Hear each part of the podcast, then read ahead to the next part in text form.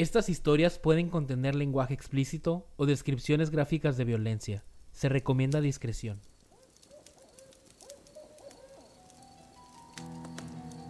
Permíteme llevarte a un lugar en donde los secretos más oscuros y el miedo acechan en cada rincón.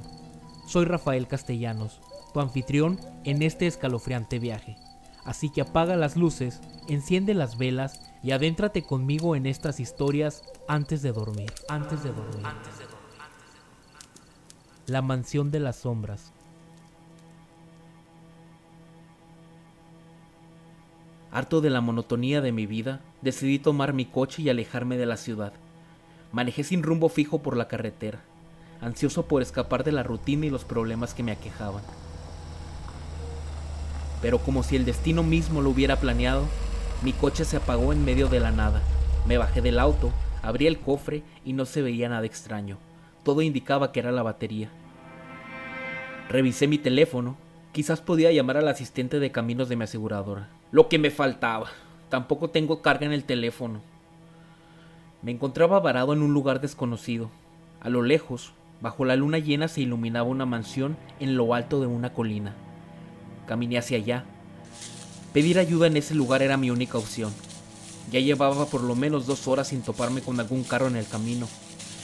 La mansión se erguía majestuosa, pero su grandeza había palidecido con el paso de los años. Sus muros de piedra estaban cubiertos de musgo y la vegetación había reclamado sus terrenos. Cautivado por la mansión, toqué la puerta principal, pero nadie respondió. La inquietud comenzó a apoderarse de mí mientras observaba la imponente entrada. ¿Hay alguien aquí?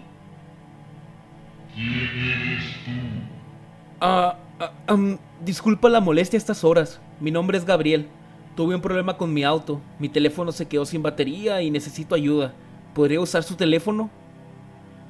La puerta se abrió, entré y se cerró de golpe detrás de mí.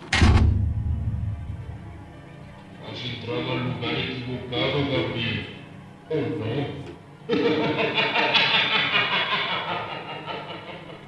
Corrí de regreso a la puerta.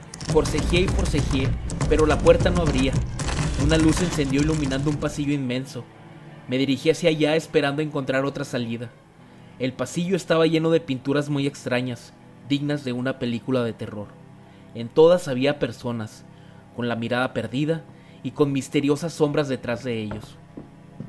Caminé por un rato y al llegar al corazón de la mansión descubrí una habitación oculta. Dentro de este gran salón encontré un diario antiguo. Lo abrí y pude leer lo siguiente.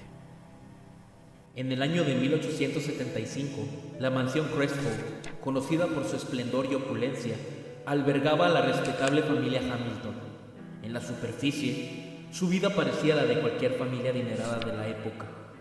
Pero bajo ese barniz de respetabilidad, los secretos más oscuros comenzaron a tejerse. El patriarca de la familia, Alexander Hamilton, había estado envuelto en una intriga siniestra. Su ambición lo llevó a traicionar a su propio hermano, William Hamilton, por codicia y poder. William, un hombre noble y generoso, había descubierto los planes secretos de su hermano para apoderarse de la fortuna de la familia y la herencia que le pertenecía a ambos. William, desesperado por evitar que su hermano llevara a cabo su traición, buscó la ayuda de un antiguo hechicero, amigo de la familia, conocido por su conocimiento de magia negra y ocultismo. Juntos, realizaron un ritual que conjuró una maldición ancestral sobre la mansión. Sombras y más sombras salían desde un espejo antiguo. Pero la maldición se volvió contra William. El hechicero, traicionado por Alexander, manipuló el ritual para que también afectara a quien lo conjuró. La mansión ahora se encontraba llena de sombras y la tragedia se cernió sobre la familia Hamilton. La mansión ahora maldita comenzó a revelar su verdadera naturaleza. Alexander y su familia se vieron atrapados en un ciclo interminable de horror y desesperanza. Los pasillos retorcidos se llenaron de susurros inquietantes y las sombras se movían a su alrededor. La traición de Alexander lo atormentó cada día y cada noche, mientras la maldición se aferraba a la mansión como un parásito oscuro. La tragedia alcanzó su punto culminante en una noche oscura como el abismo. Alexander, en un intento desesperado por romper la maldición, se enfrentó a su hermano William en el salón principal. La confrontación se volvió mortal y ambos hermanos murieron en una violenta lucha. La maldición, sin embargo, persistió. Desde entonces, la mansión ha permanecido en un estado de oscuridad y desolación. Los fantasmas de los Hamilton, atormentados por sus propios pecados, vagan eternamente por sus pasillos. La maldición ha perdurado durante generaciones, atrayendo a aquellos que se atrevan a entrar en ella. Cerré el diario de un sobresalto al escuchar un susurro en mi oído, seguido de unos gritos que hicieron que me estremeciera.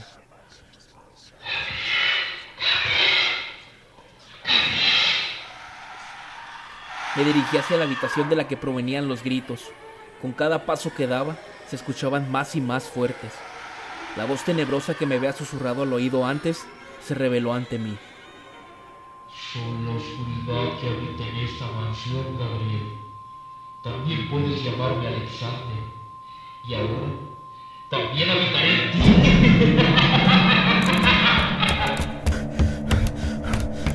Corrí, corrí, pasillo a pasillo, cuarto a cuarto, puerta por puerta, pero nada, absolutamente nada me llevaba a la salida. Las horas en la mansión también se convirtieron en una pesadilla interminable. Cada intento de huir era en vano. Me sentía atrapado en un abrazo frío. La historia del diario. El espejo. Finalmente decidí enfrentarme al mal que alberga la mansión. No estaba dispuesto a permanecer allí eternamente. Regresé al salón. Al fondo había un espejo antiguo. Al acercarme, vi el reflejo de mi rostro, pero distorsionado y retorcido. Después en forma de sombras, se visualizaban dos personas peleando. Una persona con túnica larga y por último el reflejo de la mismísima muerte. Se escuchaban gritos en toda la habitación, que retumbaban en lo más profundo de mi ser. Corrí a tomar una silla y con todas mis fuerzas rompí el espejo, liberando un torrente de sombras que envolvieron la mansión en una oscuridad aún más profunda. Sabía que no podía quedarme más tiempo en ese maldito lugar.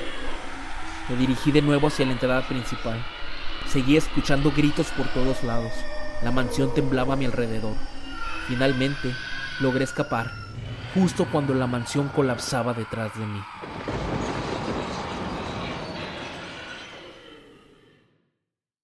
Y así concluye la historia de hoy. La mansión de las sombras ha revelado sus secretos.